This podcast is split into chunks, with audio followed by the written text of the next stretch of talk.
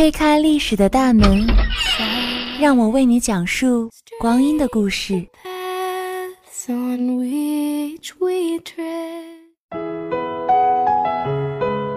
我看见三毛在撒哈拉沙漠中的滚滚红尘，我看见徐志摩在康桥边回望眷恋的身影。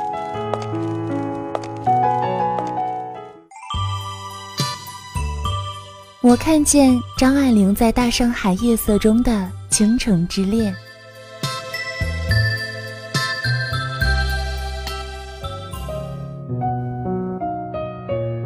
回首间用心情留下永恒记忆，岁月中用文字刻下不灭痕迹。校园文学金谷园带你走进文学世界，分享文字心情。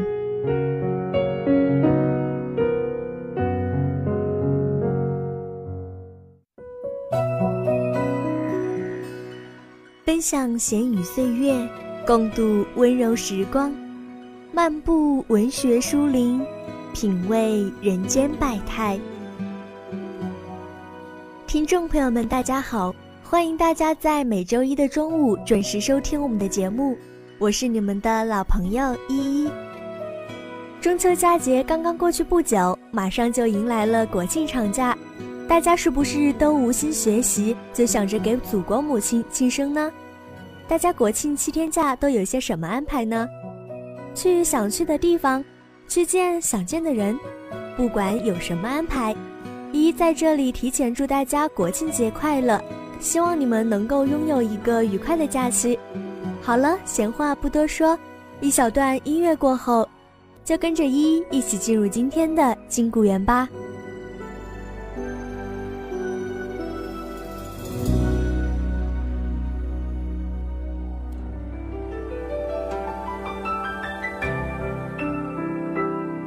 手捧一杯茶，清清淡淡；心中一首歌，千回百转。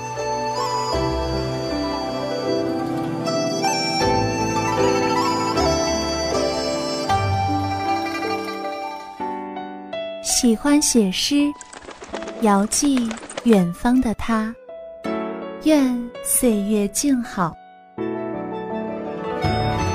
喜欢宋词，吟赏春花秋月，在四季中辗转行进。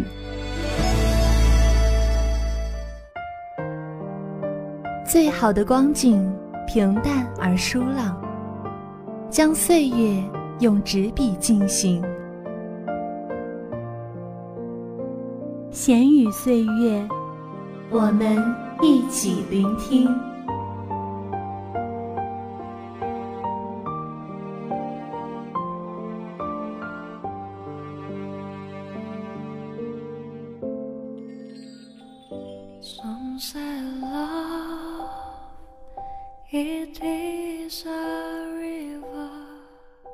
今天要跟大家介绍的人呢，名字叫做朱生豪。朱生豪是谁？也许你们会很陌生。的确，那个时代涌现了许多的大师，而朱生豪英年早逝，留下的作品大多以翻译为主，所以你可能不是很清楚。不过这些都没关系。看完这个篇幅，我想你会爱上这个男人。他有一种无法抗拒的魅力，他写的情书堪称典范。这种文风，我只在王小波的身上再次看见过。朱生豪与宋清如夫妇的故事，在我整理完史料之后，也是感慨不已，甚是有趣。朱生豪，一九一二年二月二日出生于浙江嘉兴，成长在一个普通的商人家庭。家虽不富裕，但教育甚好。从小，朱生豪的学习成绩就很好，但家中突遭变故，在他十岁的时候，母亲病逝。两年后，父亲也病逝，从此朱生豪失去了来自家庭的温暖和依靠，他和兄弟姐妹只好由姑母照顾。一九二九年，朱生豪中学毕业，以优异的成绩保送去了杭州之江大学学习，享受奖学金，主修中国文学，以英文为副科。在大学期间，他的才华得到施展。老师和同学对他都非常的欣赏。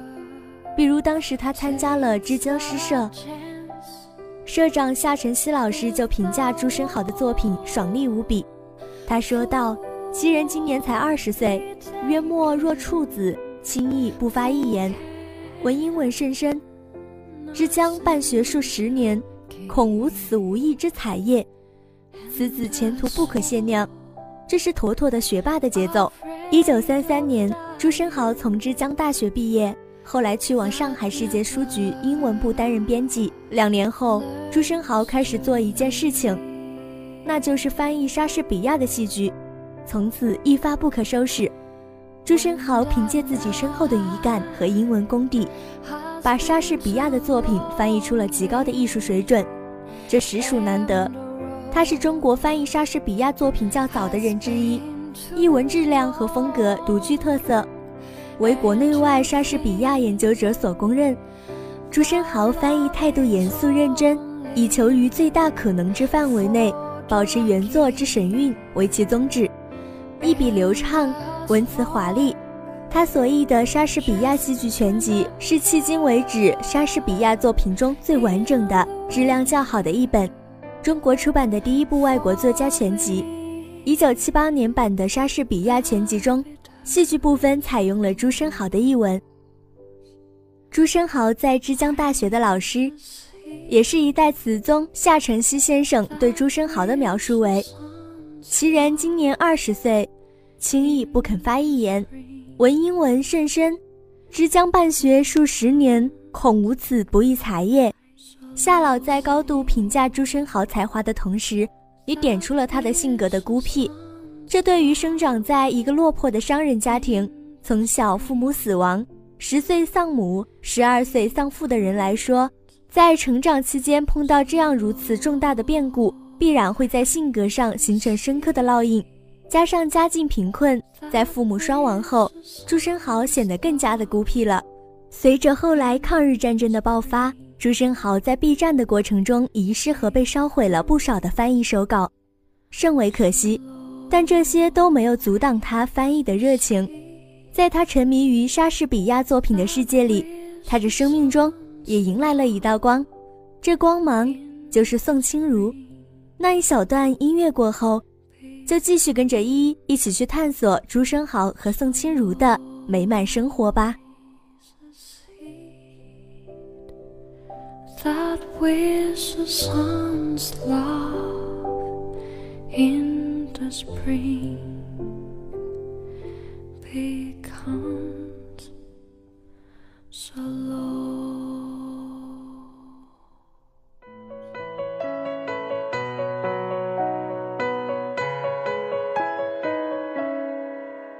向往庭院深深，想去暮听春雨。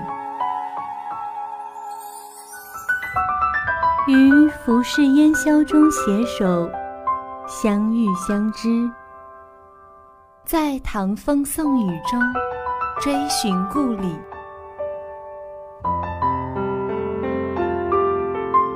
芳华翩跹的世界，漫步文学的书林。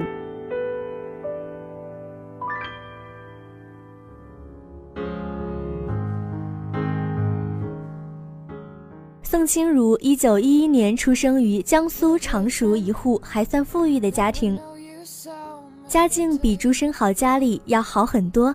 宋清如从小也是学习优异，尽管那时候家里认为女子无才便是德，给她定了一门亲事，但宋清如大喊：“我不要结婚，我要读书，以示抗争。”他也从小热爱诗歌，才华横溢。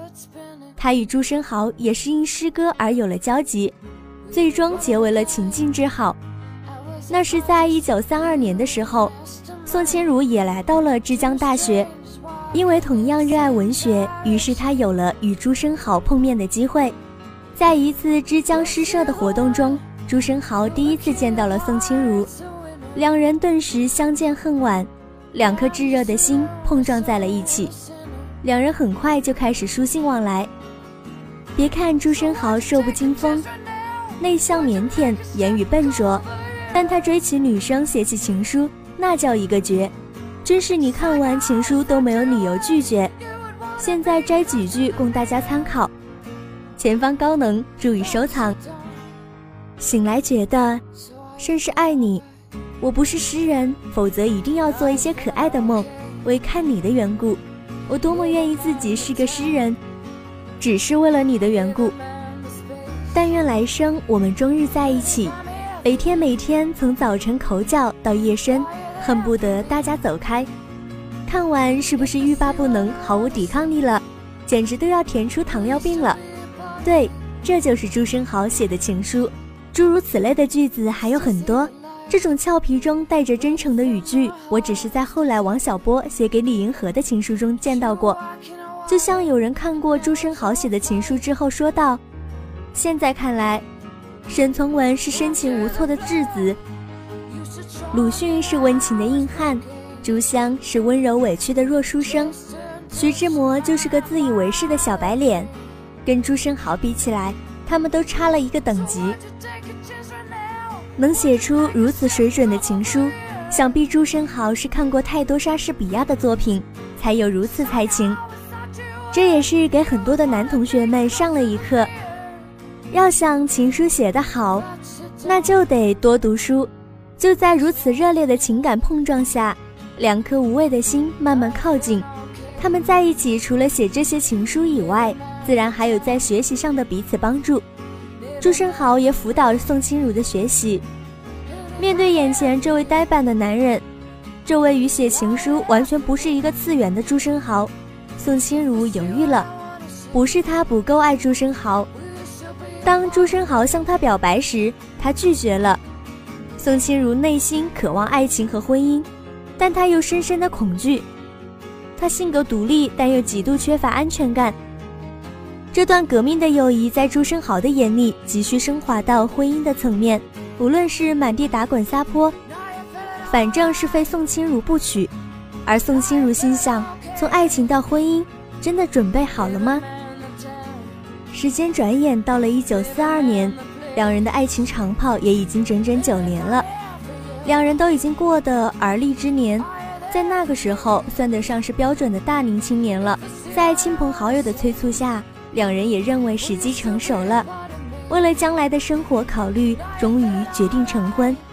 随后，他们便去往宋清如位于常州的家里居住。在此后的岁月里，朱生豪继续翻译莎士比亚的作品。朱生豪沉浸在文学的世界里。可生活的担子就全落在了宋清如的身上，洗衣做饭，后来经济紧张的时候还去帮工挣钱补贴家用，甚为辛苦。宋清如自己也说道：“他一杀，我烧饭。”在一九四三年的时候，朱生豪夫妇返回嘉兴定居，当时的战争局势已经非常糟糕，而朱生豪又不愿为日效劳，所以他们的生活极为困苦。即使在这样的环境下，朱生豪依旧没有放弃自己热爱的翻译事业。我们现在看到的《罗密欧与朱丽叶》《哈姆莱特》就是在这段时间翻译出来的。朱生豪自己说道：“饭可以不吃，杀剧不能不译。”朱生豪面对如此庞大的翻译工作，他也和宋清如商量过，希望他能帮忙一起来翻译。但宋清如以自己英文不好为名婉拒了，宋清如就成了朱生豪的读者，翻译出来了第一个给他看，而宋清如也担任着校对、整理、装订的工作，夫妇二人搭档甚为默契。这时候的状态就像钱钟书在写《围城》的时候，那个时候的杨绛每天承担家务，只为让钱钟书潜心写书，写完之后杨绛又是第一个读者，如有此期，夫复何求？虽然朱生豪拿命的在翻译，但负荷的劳作也逐渐摧毁了朱生豪本就脆弱的身体。一九四四年六月，朱生豪确认为肺结核，就此卧床不起，这才不得不中断翻译事业。随着病情加重和当时医药紧缺，朱生豪的病情没有得到很好的治疗。在这年的十二月二十六日，朱生豪病情加重，临终前他低声喃喃地呼唤着说。清如，我要去了。说完便撒手人寰。这一年他才三十二岁，而宋清如三十三岁，而他们的儿子朱尚刚才刚满周岁，一代英才就此陨落，事业未成，甚是叹息。朱生豪虽然走了，但他的翻译事业可远没有结束。宋清如为了完成他的遗愿，面对那三十一部一百八十万字的手稿，宋清如选择了整理和继续。同时，他还要抚养嗷嗷待哺的孩子。朱生豪留下的手稿和怀里的孩子，就是宋清如活下去的使命。当一个人有了使命，他便有无穷的力量，这是一种信念。他只能从那早已泛黄的书信中感受朱生豪的心跳和温暖。有了爱，便一切都不再害怕。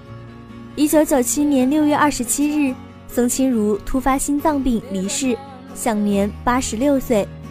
现在嘉兴市区核心南路七十三号朱生豪故居门口还有一座雕塑，朱生豪与宋清如相拥在一起，彼此依偎，似乎是在喃喃细语，又像是深情相望。望着诗意的远方，仿佛这个喧嚣的世界与他们无关，无不透露出自由爱意的气息。这座雕塑的基座上还有一句话，这是朱生豪曾写给宋清如的信，上面写道：“要是我们两人一同在雨声里做梦，那意境是如何不同；或者一同在雨声里失眠，那也是何等有味。当一切都已经过去。”当往事都消失在历史的长河里，我们的躯体都将归于尘土，寂静地躺在坟墓里。人来人往不过如此。想到这里，一切痛苦也都释然了。唯有爱，才有永恒。就如同朱生豪与宋清如，再也没有什么能把他们分开。希望每一个渴望爱的你们，都能够找到一个称之为灵魂伴侣的人。好了。今天不知不觉又到了与我们的节目说再见的时候了，希望今天的你们都能够拥有一份好的心情。我是依依，下周一同一时间，金谷园与你不见不散。